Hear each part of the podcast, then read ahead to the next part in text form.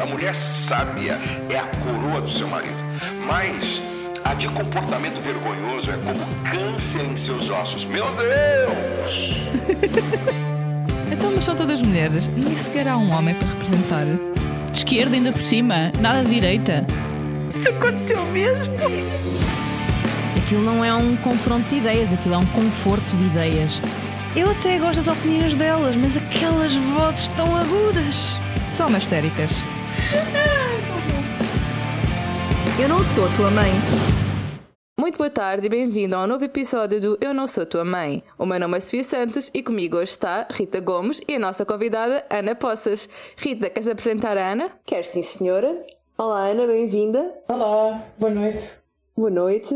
Então, a Ana Poças tem 34 anos, é investigadora, natural de Gaia, apesar de ter vivido 10 anos na Holanda, onde fez investigação nas áreas de desenvolvimento sustentável, sustentabilidade urbana e sistemas de consumo sustentável. Uhum. Voltou para Portugal um mês antes da pandemia chegar para se envolver politicamente em movimentos portugueses. E é precisamente isso que está a fazer agora, e é nesse âmbito que nós a entrevistamos como candidata à Câmara Municipal de Vila Nova de Gaia pelo LIVRE. Uhum. Exato, é verdade. É, é, um perfil muito diferente, é um perfil muito diferente do que a maior parte de, das nossas candidatas têm tido. é verdade. Para começar, não é professora. Ainda não. Ah, Ana, queria fazer alguma correção? Vamos lá chegar. Sim, sim. É, não, não é muito grave, mas é só engraçado. É só dizer que na minha família nós dizemos Ana Poças, que Ana é igual, mas os Poças Uh, pelo menos aqui no Norte dizemos com o, o ovo fechado. Ah, e, e no, no âmbito também de, Não faz mal, não é isso. Está no âmbito também de, do livro, nós tivemos um congresso em Leiria e então muita gente estava a fazer referência a mim, mas era sempre Ana Poças. Ai, não, não reconheço bem essa.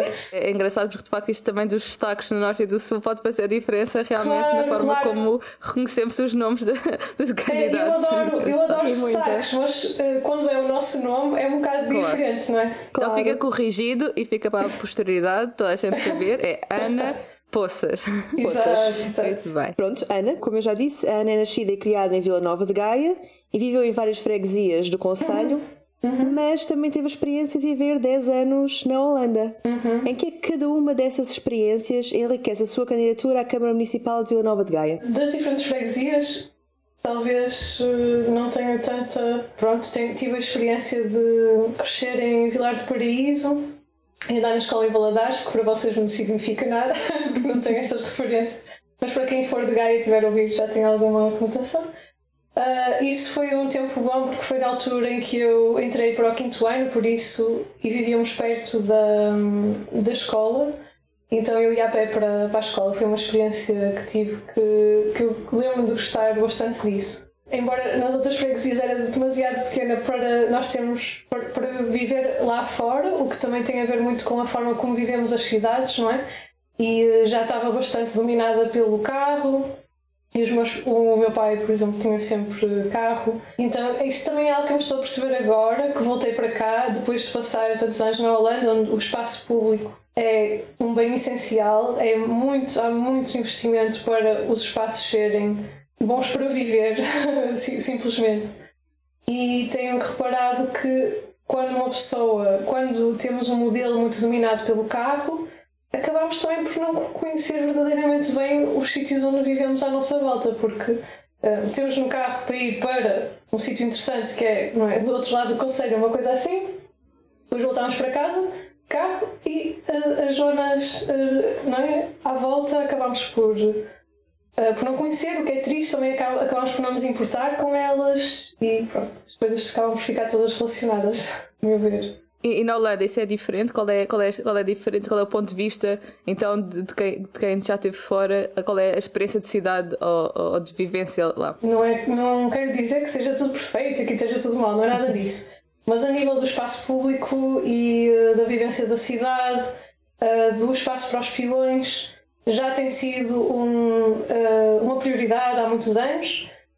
Normalmente, neste, neste âmbito também falamos da questão das ciclovias, claro, não é? E quando eu falo da mobilidade de bicicleta cá, toda a gente, e, e sabem que eu digo, mas Portugal não é Holanda, toda a gente diz isso. E é claro, mas a Holanda também não era a Holanda. E há, há documentários no YouTube de como, uh, no fundo, havia alguma cultura da bicicleta, como havia em Portugal. Tem havido algum, alguns dados que se mostram havia também grande cultura da bicicleta em Portugal, porque era uma forma fácil, uh, é? mais barata, as pessoas não tinham dinheiro para ter carro, por isso tinham uma bicicleta. Quem podia ter uma bicicleta chegava mais rápido onde quer que fosse. Uh, e depois no, no pós-guerra, na Holanda, também veio uh, toda a cultura do carro, das autoestradas, mais e mais pessoas tinham poder de compra para ter carro, tava, e estava a haver muitos atropelamentos de, de crianças. E uh, outra questão na Holanda, que é um país bem mais pequeno, com maior população, é mais denso. Logo eu penso que aí as cidades ficaram logo uh, mais rapidamente todas atoladas de carros, então conseguiram ver, ei lá, isto vai ser então o futuro, vamos ter as nossas ruas cheias de carros e vai deixar de ser seguro para as nossas crianças brincarem lá fora. E então houve movimentos ativistas que as pessoas organizaram-se faziam manifestações e uh, bloqueavam às vezes pequenas uh, ruas residenciais para dizer olha, isto agora é uma rua para brincar Uh, então toda essa problemática lá já é bastante antiga e até grupos de cidadãos um, reclamavam de queriam, queriam que as zonas residenciais onde vivessem fossem zonas para viver, tinha, tinha esse, esse nome em holandês, ou seja, obrigatoriamente ter as velocidades de carros muito, muito uh, menos, muito mais reduzidas através de medidas físicas da calmia de tráfego, que é algo que ainda temos que importar, importar em larga escala para, para Portugal. Já está a ser feito, não é? No, noutra, já, eu vi eh, há pouco tempo, perto da Serra da Estrela, perto de Ceia, numa aldeia, passadeiras elevadas e fiquei, uau, que espetáculo! Já chegou aqui.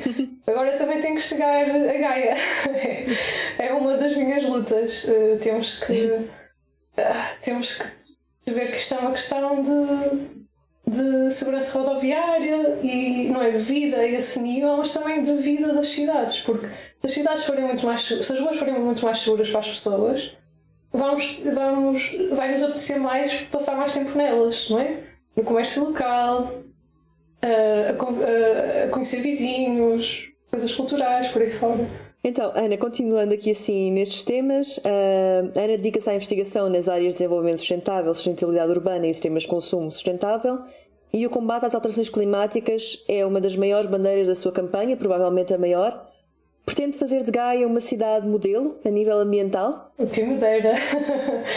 sim, sim, acho que. Não tem que ser modelo, mas eu queria que pelo menos uh, tivéssemos a tentar seriamente responder à questão de, da crise climática e, uh, ao mesmo tempo, respondendo à crise das desigualdades sociais e, nessa resposta, melhorar a vida das pessoas. Acho, acho que, isso, que é possível fazer isso, mas que temos que tentar isso seriamente. E eu, o que observamos uh, muito a nível político, de todas as escalas, é empurrar não é com a barriga para a frente os problemas e a crise climática não se pode empurrar. Não, não é esse tipo de problemas que, que dê para fazer isso.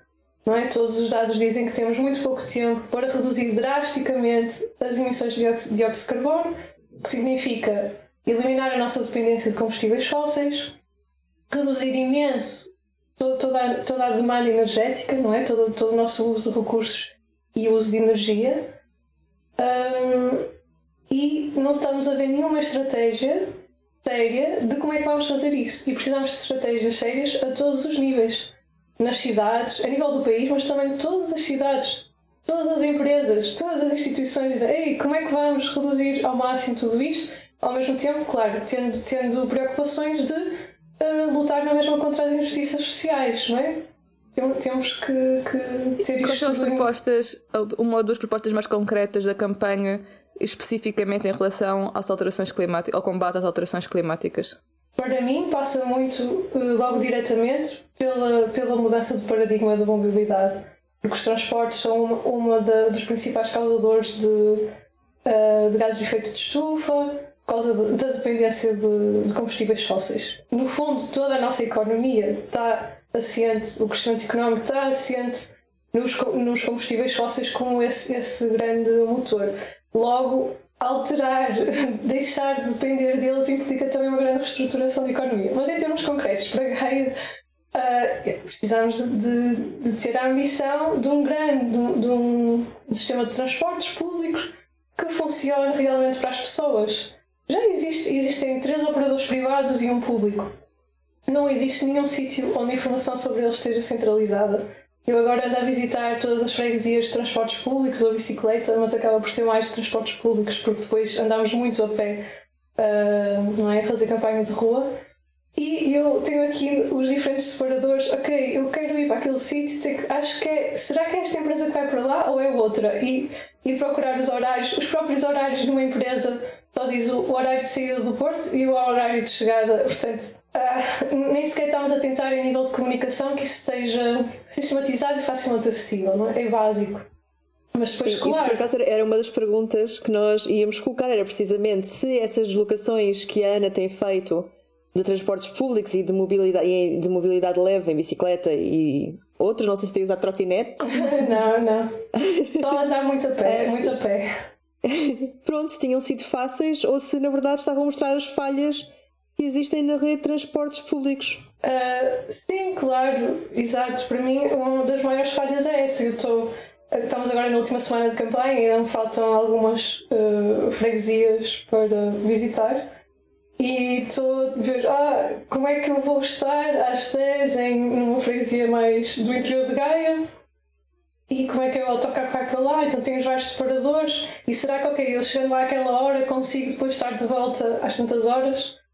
Uh, isso, claro, uh, só mostra que se uma pessoa. Uh, uma pessoa mais normal basicamente vai de carro, não é? Porque é, é mais rápido e simples. Mas eu, eu custa-me estar a contribuir para, para os gases de efeito de estufa, então tento evitar o máximo possível isso. E na verdade também tenho uma carta, mas Uh, deixei de conduzir há 10 anos quando, não é? quando, quando emigrei, por isso uh, também não, não, yeah, não, mas eu acho espetacular que nós temos uh, falado e mesmo vê-se pelo país muitas pessoas com a causa da mobilidade e dos transportes públicos, mas eu ainda não tinha ouvido nenhum candidato falar que tem feito a campanha toda à base de transportes públicos e de andar a pé.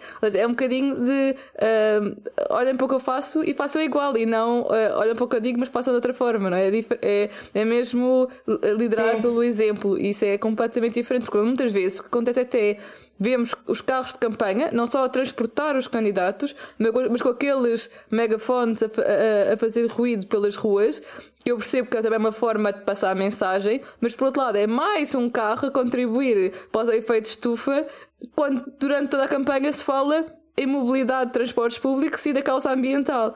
É muito interessante, de facto. Eu tento fazer isso. É claro que é fácil porque nós somos um partido pequeno e também não, não havia.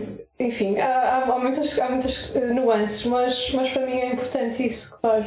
E só queria dizer, claro, transportes públicos, mas também mudar o paradigma da mobilidade significa, claro, mobilidade mais ativa. As condições para andar a pé têm que ser seguras, uh, óbvias também, não é? E convidativas. Uh, isso depois ligado ao espaço público, que também tem que ser. Porque não pensámos no espaço público quase de todo, não é? Como se a cidade fosse só para dormir, não é? Nas casas e para o emprego rapidamente para trabalhar e depois em alguns sítios onde há algum entretenimento ou não é de lazer mas o espaço entre todas essas coisas não é o que é que realmente faz a cidade é como é o espaço entre, esses, não é? entre essas dimensões é como nos sentimos nas ruas o ambiente e isso precisamos de, urgentemente de, de, de prestar muito mais atenção. Então, Ana, se pudesse sonhar e, e, não houvessem assim grandes limitações, como é que reimaginava os espaços públicos em Gaia para serem utilizados pelas pessoas e para fazerem parte da vida cotidiana dos gaienses? Para mim, algumas imagens, por exemplo, que ainda vêm, que vêm de algumas coisas já antigas. Eu acho que uh, reduzirmos o número de automóveis e se reduzirmos a velocidade dos automóveis, principalmente reduzir a velocidade em, nas zonas onde temos mais pessoas, onde queremos que sejam mais seguras, não é? os centros, as freguesias, as zonas residenciais, as zonas escolares, por aí fora. Eu acho que isso imediatamente já vai, já vai alterar bastante a nossa percepção no espaço. Depois é claro, alargar muito mais os passeios, o espaço onde as pessoas podem, podem estar. Um, eu tenho visto em alguns sítios centrais de freguesias, à porta de estabelecimentos que devem ser antigos, naqueles bancos de granito, não é? Que se, que se encontram pelo país, não é? Nas aldeias, onde, onde pronto, a imagem típica, os velhotes se sentam à sombra para conversar. Isso é tão uh, básico, é tão importante, não é? São antigos, porque as pessoas os usavam, não é? Para pararem um bocado, conversarem uns com os outros. Eu acho, para mim, isso é, isso é uma imagem, uh, não é? Simbólica, mas que, que mostra muito de, de, de, do que está a faltar agora, a meu ver, não é? De, um, e, e, também do aspecto social de tudo isto. Não é só uma questão climática e por aí fora, mas também uma questão de relações entre as pessoas, convivência, sentir que se pertence a um sítio porque somos conhecidos, porque as pessoas nos conhecem. E todas estas medidas acabam por ir de encontro não é, a muitos, a, resolver muitos problemas ao mesmo tempo. Acho interessante porque acho que há muitos, cada vez mais essa preocupação de modernizar as cidades, que também obviamente é muito importante, como pôr Wi-Fi nas cidades de forma gratuita, isso tudo isso é importante, obviamente, mas também a preocupação de não perder aquilo que já é importante e que está-se a começar a perder nas cidades, que são esses momentos e estes espaços de, de convívio offline. Uhum. é, é interessante, justamente uma candidata tão jovem, uh, ter esse tipo de, de, de, de pensamento e de preocupação. Uhum. Eu posso aconselhar, para quem não conhece, Jane Jacobs.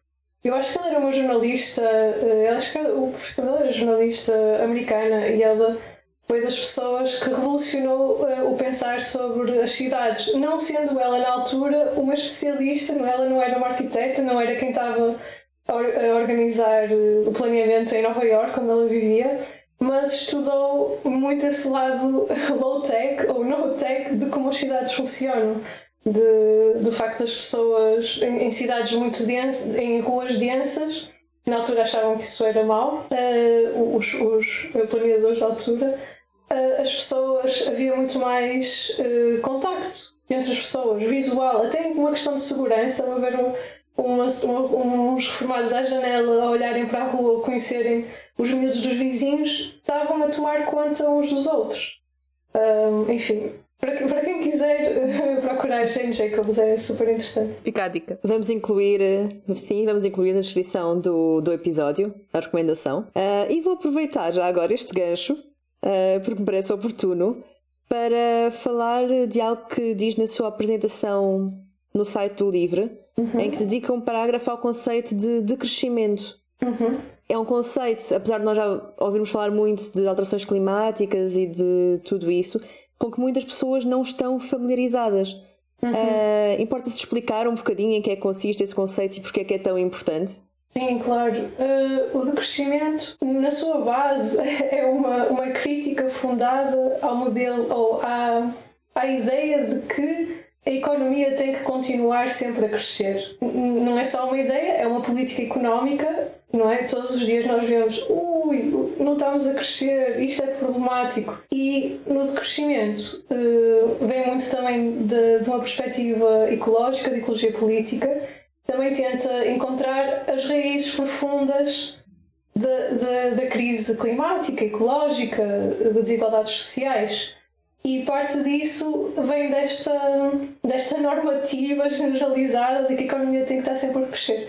Quando a economia está sempre a crescer, estamos sempre a produzir mais coisas e a consumir mais coisas. E também há aquela frase muito uh, conhecida de a economia não pode estar sempre a crescer num planeta que é finito. Porque há sempre uma base, uma base material da economia, não é? E, eh, e mesmo a eficiência, depois há a malta de, que tem a perspectiva mais chama-se ecomodernista, diz, ah, o que precisamos é de mais, tecnologia mais, mais eficiente e que tecnologia vai salvar tudo.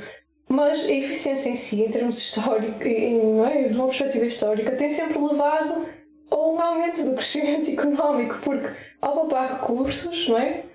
Pode-se usá-los ainda mais para explorar, para explorar mais, não é? A um nível muito simples, quando com uma, uma máquina podes cortar uma árvore por hora e outra é mais eficiente, eh, permite-te cortar muitas numa hora.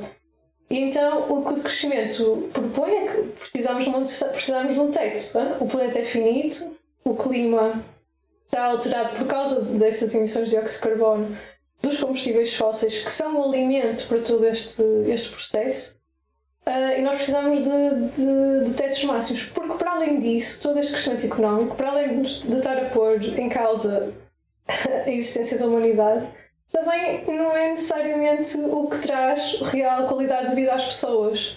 O que, o que realmente uh, faz com que se combata a injustiça social, porque temos ao mesmo tempo desigualdades inimagináveis, não é? Que têm vindo a crescer com, com o que temos visto falar, não é? Dos bilionários e trilionários e por aí fora. Ou seja, o crescimento diz: olha, temos que nos focar no essencial de reduzir uh, ao máximo o nosso uso de recursos, mas combatendo as desigualdades ao mesmo tempo e, uh, e melhorando a, vida, a qualidade de vida das pessoas. Também eh, eu acho que é inegável que o aumento do consumo e especialmente o consumo de, de bens com curta duração de vida é um, um dos principais fatores de problemas a nível ambiental. Mas se calhar não só o, o decrescimento a nível económico, mas se calhar o repensar o modelo económico no sentido de esse crescimento ser no base do valor acrescentado, por exemplo, de propriedade intelectual, de serviços, uh, de coisas que não são necessariamente de produção ou de consumo físico, mas sim de outro tipo de, de crescimento, porque não é necessariamente a questão do, do, do, de como do crescer, mas é o como estamos a crescer, não é? Uh, porque haver crescimento, se calhar, de forma mais sustentável do que aquela que, que, que temos. Sim, há uma discussão acerca disso, não é? Mas tem a ver também com a lógica da exploração, a lógica do lucro, de que o, o, não é? Do, do ponto de vista das empresas é o máximo de lucro possível. E, e, nós, e, e acho que para mim qualquer empresa com, que esteja numa sociedade não é, com pessoas não pode ser isso, tem que ser ok, lucro, mas assegurando que não estamos a explorar ninguém nem, nem estamos a dar cabo dos recursos do planeta. E isso, que é redistribuído, não é? Exato, e, e isso implica uma lógica fundamental uh, completamente uh, diferente. Ainda acho que ainda conseguimos mudar o planeta dentro de um sistema capitalista ou que yeah, eu acho... é para mandar abaixo? Pois, eu acho que quando, quando dizemos que o lucro não deve ser, por exemplo, que o lucro não deve ser o, o fundamental, acho que já, já estamos a questionar isso. E uh, depois podemos entrar em muitas definições do que é, que é o capitalismo, é? mas sim, o, o decrescimento, e eu, eu incluo nisso, é muito crítico do, do sistema capitalista, seria anticapitalista, e isso depois são termos muito, como é que se diz em, em inglês, dizem-se loaded, não é? Carregados. Mas o que, é que, o que é que dizemos? Dizemos que, então, a nossa sociedade não, não podemos acreditar que por haver crescimento económico que as coisas estão a melhorar. Muitas vezes não estão. Aliás, estão a minar as bases das coisas essenciais para as nossas vidas, não é? Do, do sistema, neste momento, não é? Do sistema climático, do sistema ambiental, dos ecossistemas, por aí fora. Uh, e então temos que ter outras preocupações no cérebro, que é o cuidado pelas pessoas e o cuidado pelos, pelos recursos, pela, pela natureza, pela, pelas, pelas essas bases essenciais. E como é, qual seria, será nossa economia, as nossas organizações, se isso estiver no cérebro? Não é? e, e se outros valores não é, que associados a isso mudarem, não é? em vez da competição, porque também no sistema capitalista uh, estimula muito a competição, não é? É um sistema de, de competição. Se não, se, não és, se não cresces mais que os outros, és comido, morres, não sei o quê, não é? em termos de empresas. Se tiveres, em vez da competição, muito mais a noção de, de, da colaboração.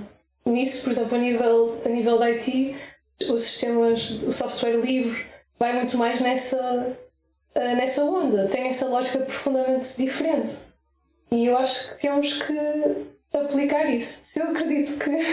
Eu acho que vale a pena lutar, não é? Acho que estamos aqui. Estamos nesta vida para fazer coisas que tenham significado para nós, não é? Em que acreditemos. E isso vale sempre, vale sempre a pena, independentemente dos resultados. Claro. Vamos só voltar aqui assim um bocadinho atrás e vou aproveitar uh, do que falou na, em relação ao combate ativo de injustiças e desigualdades, que também é um dos pontos do seu manifesto na candidatura. Uhum. Quais é que são as propostas do LIVRE para vencer este combate? Sim, eu acho que é mais um daqueles temas que é transversal a, a todos os outros tópicos, porque mesmo falando de, de transportes públicos, transporte público eh, pode garantir, garante muitas vezes o acesso ao trabalho, não é? Uma rede que é uma porcaria ou, ou implica que uma pessoa gaste, de demorar muito, se for pouco eficiente, implica que uma pessoa gaste muitas horas do seu tempo a ir e a voltar do seu trabalho. O que nos tira, não é? Outros, outros tempos, ou que podia estar a tratar, às vezes, de burocracia, enfim há toda uma série de, de, de questões que são cumulativas. Sim, esse é um tema que, que, que é bastante importante para mim, mas que ao nível local eu não estou tão uh, por dentro de, da situação em Gaia ou de, de, era, era algo até que eu, que eu gostava de ter uh, eu gostava de, de, ter falado mais com, com organizações locais que trabalhassem nas questões da pobreza, da inclusão social, por aí fora. Mas penso que investir em, em espaços públicos, por exemplo, espaços verdes públicos de qualidade, que não estejam só juntos das zonas. Uh, Uh, não é? Onde vivem pessoas uh, mais ricas ou assim, não, tem que estar espalhado por todas as, as freguesias e então, especialmente zonas por exemplo, aqui temos uma, uma urbanização muito grande, Vila Deste, que foi começada como uma urbanização de, eh, de compra, mas compra acessível, e, mas também tem lá habitação social e por aí fora, mas não existe, por já, olha, nem existe um parque infantil. E não existe, e para mim o parque infantil, ok, é importante, mas era bom que houvesse espaços maiores para que as crianças, ou que as crianças nas próprias ruas se sentissem seguras. E é essencial termos lá um bom parque verde público para, para relaxarem, caminharem, terem, terem direito à natureza. Eu acho que combater as injustiças também passa muito por essa questão de universalizar mais, mais, uh, mais direitos públicos, não é? Mais um, acesso a, a, coisas públicas boas, porque isso também pode ser uma forma de reduzirmos o consumo de aquilo que temos em comum, não é? Compensar por aquilo que supostamente perdemos por não estarmos a, a consumir tanto nos shoppings ou por aí fora. Parques públicos mesmo para namorar, tá? Brincar. sim, claro, tudo, tudo. Estava a dar tá, exemplos de coisas para estar com, os amigos, estar com os amigos, sim, sim, tudo. Sim, para, para apanhar um bronze, aqui assim em Bruxelas vê-se muito. Ah, sim. Pessoal a apanhar eh, bronze no parque. Mas isso é o típico exato. Bruxelas ou Reino Unido em que as pessoas nunca têm um raio de sol e quando têm, como não têm a praia ao pé, vai tudo para os parques a apanhar sol. É, sabem apreciar, sabem dar mais valor ao, ao sol, sim. Sim, sim. Uh, fazendo aqui assim uma, uma volta uh, para outro tema então, uh, o atual presidente da Câmara de Gaia, Eduardo Vitor Rodrigues, do PS, venceu as últimas eleições com uma larga maioria absoluta. Como é que avalia o seu mandato? Pontos mais positivos e aqueles em que esteve pior? Uh, nós tivemos agora, mesmo anteontem, penso, no primeiro debate com todos os candidatos. Uh, e como eu referi lá, uma medida muito boa, não sei até que ponto, não sei quão envolvido ele teve nisso, mas acho que teve um papel também aconteceu em Lisboa, que foi a implementação do passo único, em que não é para transportes públicos é válido, uh, portanto, a um preço reduzido, mas que é válido mesmo nos operadores privados.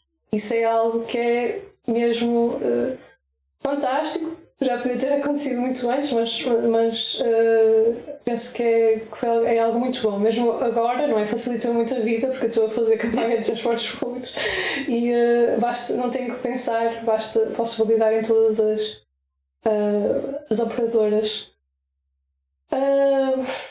do, de um ponto de vista mais negativo, para mim, é total falta de, de estratégia a nível de acho que quase todos os assuntos, mas qual é a estratégia? Eu acho que isso não é, não é específico de, de Gaia, acho que é específico, é muito comum no geral em Portugal. É, e, e precisamos de ter. Eh, qual é a estratégia de mobilidade para reduzir a dependência automóvel em Gaia?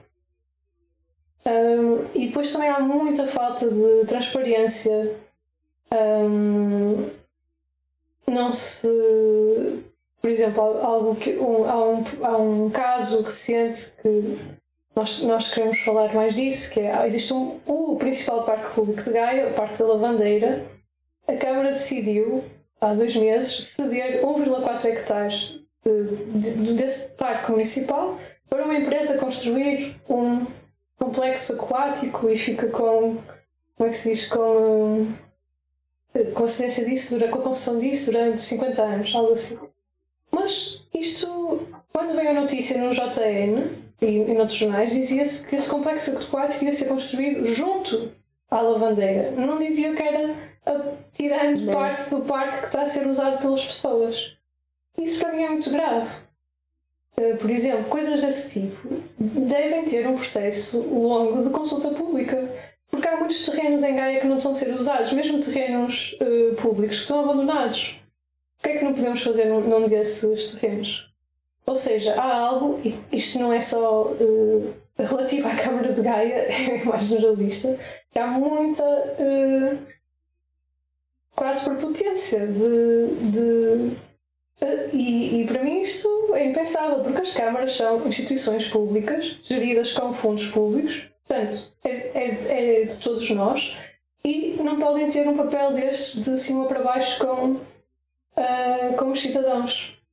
E ainda é muita cultura dominante em Portugal, nem com os cidadãos, nem com os próprios trabalhadores, porque muitas vezes uh, os técnicos estão bastante à frente, são os especialistas mas não têm qualquer uh, poder para fazer as alterações que eles acham que são necessárias, porque aquilo em, fica empatado lá em cima. Um, logo, acho que isso é um problema grave em, em Portugal. Não, é, infelizmente, não é só em Gaia, é no geral. Ainda agora, antes de falar convosco, estava a falar com um grupo muito interessante que é a Missão, Missão Pública Organizada, uh, que são trabalhadores principalmente de câmaras, mas não só, que tentam combater uh, estes problemas de diversas formas. Aumentar a agilidade na decisão e, e, de certa forma, não ter tantos bottlenecks, não, é? não ter tantos entraves a, a, a as questões. É, é, pois é um bocadinho difícil essa, esse, esse tipo de balanço entre, por um lado, quer-se agilidade e facilidade das coisas avançarem para a frente e não ficarem paradas em processos burocráticos durante muito tempo, mas, por outro lado, quer-se que sejam transparentes e que se consiga realmente dar espaço e tempo para ser discutido e ouvido, e, ou seja, esse equilíbrio, desta forma, parece que neste momento está tipo, quase um luce-luce no geral, não, como estava a dizer, não é sim, só de uma, uma câmara ou é, é no, sim, país, sim. mas é, é, difícil, é um desafio muito difícil na, na política e democracia. Eu acho que para mim o que eu tenho vindo a, o que eu tenho vindo a perceber de, de estar a voltar para cá e perceber como é que as coisas funcionam depois de muitos anos fora é que parece-me que ok, mudamos o sistema para a democracia, criamos os processos não é, formais de democracia, as instituições mas a cultura democrática ainda não está cá generalizada. Muitas, muitas pessoas têm, têm esses princípios, mas a nível da cultura das organizações do emprego ainda domina completamente a cultura hierárquica, autoritária e que, que, não é boa para vertical. nada. Uma cultura muito vertical, mas também avessa à crítica. Os trabalhadores têm medo de dizer algo que os, que os, que filhas não gostem e isso mina tudo, porque se nós, se nós não, não estamos à vontade para falar criticamente sobre algo, quer dizer que os problemas não vão ser identificados. Quer dizer que estamos a mantê-los não é, debaixo do tapete e é ineficiente, enfim tem, tem muitos, muitos, muitos, muitos problemas que depois, claro, impactam na vida de todos nós. Uh, Ana, para fechar esta parte da entrevista, uh, vamos fazer-lhe a pergunta que fazemos a todas as candidatas que temos entrevistado até agora, que é, é diferente ser mulher na política e o que é que faz falta para estimular a participação de mais mulheres na política? A última pergunta eu acho que também é a representação, ou seja, é nós uh, mulheres mandar-nos para a frente e mostrarmos, não é, com a nossa variedade de, de sermos mulheres, que outras mulheres que se identificam connosco. Por exemplo, eu não, não sou uma pessoa de, de vestir de forma muito formal E, mas, e tive num debate agora, não é? No outro dia, estava de sapatilhas e, e assim estou a mostrar a pessoas que não, não, não são de se formar muito, mas que, não é? Têm competências, têm capacidades. Mas, olha, afinal, se for para a política, não tenho que ter todo aquele formato e não sei o quê. E não tem que vestir saia, casaco e saltos altos. Exato, exato, não é? O fatinho, como nos homens, também foi algo bom do, do debate do Porto, o deputado, o deputado, o candidato do BE também estava de forma bastante informal e eu e eu reparei nisso e, e, gostei de ver isso. Acho, acho que isso é importante. Mas, sim, como mulher, precisamos usar muito mais a nossa voz e de ocupar espaço. E acho que, ao haver mais mulheres a fazê-lo, isso vai trazer outras mulheres também para. Só, só pelo exemplo. E até já tem sido. Quer dizer, nós reparamos também no livro, não é? Como em todos os partidos, há muitos homens. Os homens, à partida, sentem-se mais autoconfiantes no geral para falarem, ocuparem não é, o espaço do tempo e, uh, e precisamos de combater isto. Mas uh, com as pessoas no dia a dia tem sido engraçado. Uh, ainda, ainda hoje entrei num café, um cafezito, com as mesas de bilhar, estavam lá os velhotes e eu, e eu, ok, oh, bom dia, sou candidata do Partido Livre à Câmara de Gaia. Mas depois há sempre ah, e quem é, quem é o candidato? Sou eu. e está mesmo, tá mesmo, no, tá mesmo no, no flyer que, que nós damos, está lá a minha cara.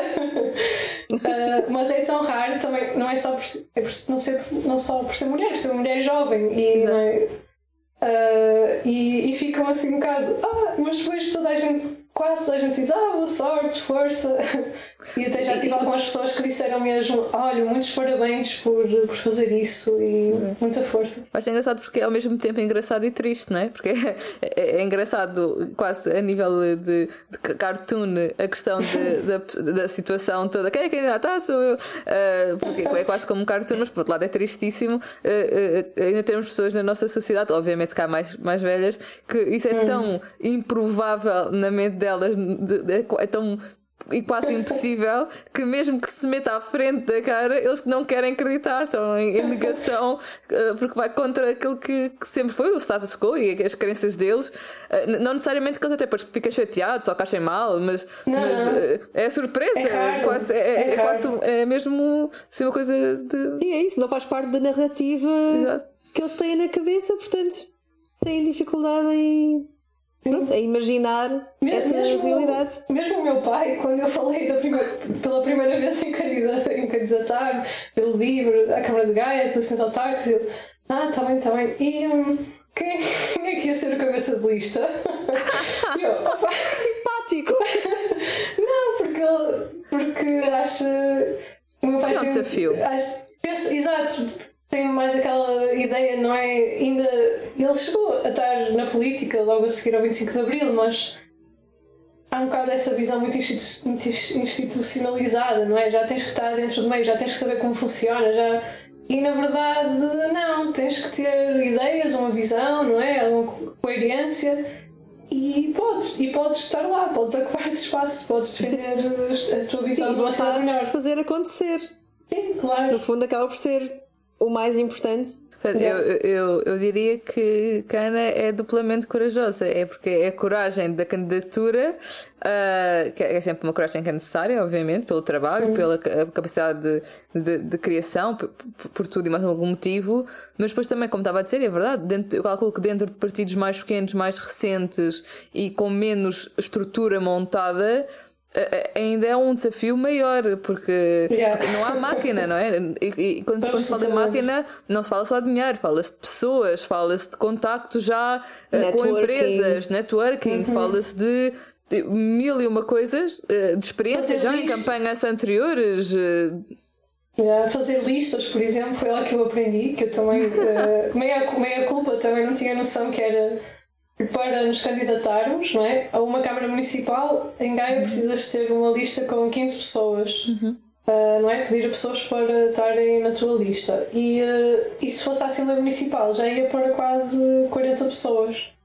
Claro que quando és um partido, mesmo quando és um partido pequeno e tu sabes que a probabilidade de eleger pronto, para a Câmara é muito baixa, para a Assembleia, ok, talvez conseguisses eleger uma pessoa ou assim, mas mesmo assim precisas ter na tua lista 40 pessoas. Sim, é? sim. Que, isso é bastante trabalho. E não, não só, é, é preciso ir a, a levantar na freguesia de licenciamento de cada pessoa que está na tua lista a declaração de que eles estão lá licenciados. É verdade. Ou seja, dá imenso trabalho para quando não há, quando não há máquina, definitivamente. E mesmo com a é- máquina dá trabalho a pessoas lá, claro, mesmo com a máquina dá trabalho às pessoas que depois acabam por fazer isso. É interessante, é um ponto de vista de facto que acho que as pessoas que estão em partidos maiores não têm bem noção do, do desafio que isso é. Quer dizer, obviamente, mesmo em partidos maiores há, há zonas em que, por exemplo, mesmo o- os partidos, o Partido Socialista e PSD, que são é, os maiores da, da democracia a nível de militantes, não apresentaram, creio eu, listas a todas as juntas de freguesia, ou, ou seja, também nesses sítios que elas percebem a dificuldade, mas é- não, não se pode comparar com partidos ainda mais pequenos em que têm essa dificuldade mesmo Sim. para a Câmara, só para. Sim, eu tenho a ideia que foi ou, ou o PS ou a CDU que apresentou listas para todos os conselhos e todas as freguesias. Não me lembro exatamente qual, portanto eu não quero estar a. Foi, foi o PS, o PS. O PS eu acho que não- não, o PS não apresentou todas, as, todas as- as freguesias. É, todas as freguesias eu sei que não apresentou. Conselhos talvez, não tenho certeza. Já ouvi falar de Mas muito freguesias que não têm. CDU. Pois, capaz. Então vamos para a nossa fase de Quickfire. Queres, queres explicar o que é que é? Nós adoramos, é, é- é muito divertido.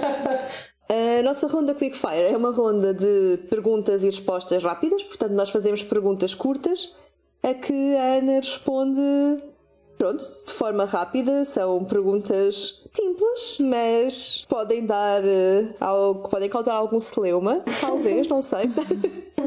Vamos ver. Tia, queres começar? Então começo eu. Comboio ou bicicleta? Comboio. Onde é que se comem as melhores francesinhas em Gaia? Ainda não descobri. Oh. Então, então eu altero a pergunta. Uh, Qual é que é. Se se eu agora fosse a Gaia, qual é que era o restaurante que eu tinha de ir imediatamente? E comer o quê? Eu acho isso muito difícil. Eu sou vegetariana, ou tento, tento ser vegetariana. Ah, ah tento, sendo vegetariana, ah, estou a gostar bastante do Beija-Flor Canteen, que é numa associação ah, em Santo Vídeo. Boa. Fica mais Nós, na verdade, dica. aquilo que nós queríamos era. Exatamente, nós queríamos era dicas, era recomendações. E vegetarianas, vegetarianas melhor ainda, porque toda a gente pode comer. Excepto, mesmo deve, também deve ter coisas para vegans, portanto, mesmo isso. Sim, sim, eles até são sim. yeah. Político com que mais se identifica a nível nacional e internacional. Nacional, provavelmente Rui Tavares. e internacional, yeah. um empate entre a AOC e o Bernie Sanders. Gosto. Uh, apoiamos, apoiamos a- as escolhas. Acho que sim. Todas elas. Presidente da República favorito. Sampaio. Claramente. Também como nos lembrou tu- todas as notícias acerca É dele recentemente. Sim, era realmente um grande homem. Uh, e, e para terminar, uh, se a convidassem para fazer parte de um futuro governo, que ministério gostaria de encabeçar? Um Ministério Novo. do, Pode ser, pode ser. Eles pode estão a ser criados sim, sempre. Do, do bem-estar, aumentar o bem-estar dos cidadãos. Onde se metesse tudo, o espaço público, ah, mais bancos nas ruas para as pessoas só sentarem e conversarem. ah, e, e coisas mais complexas também. Muito bem, agradecemos imenso a, a participação no nosso podcast. Uh, gostávamos muito de ter e desejamos-lhe boa sorte agora para, para as eleições e para o que vier a seguir. Um, do do nosso lado é tudo por hoje. Uh, Rita, queres dizer onde é que as pessoas nos podem ouvir? Podem nos ouvir em qualquer aplicação que usem para ouvir podcasts, incluindo o Spotify e o Apple Podcasts.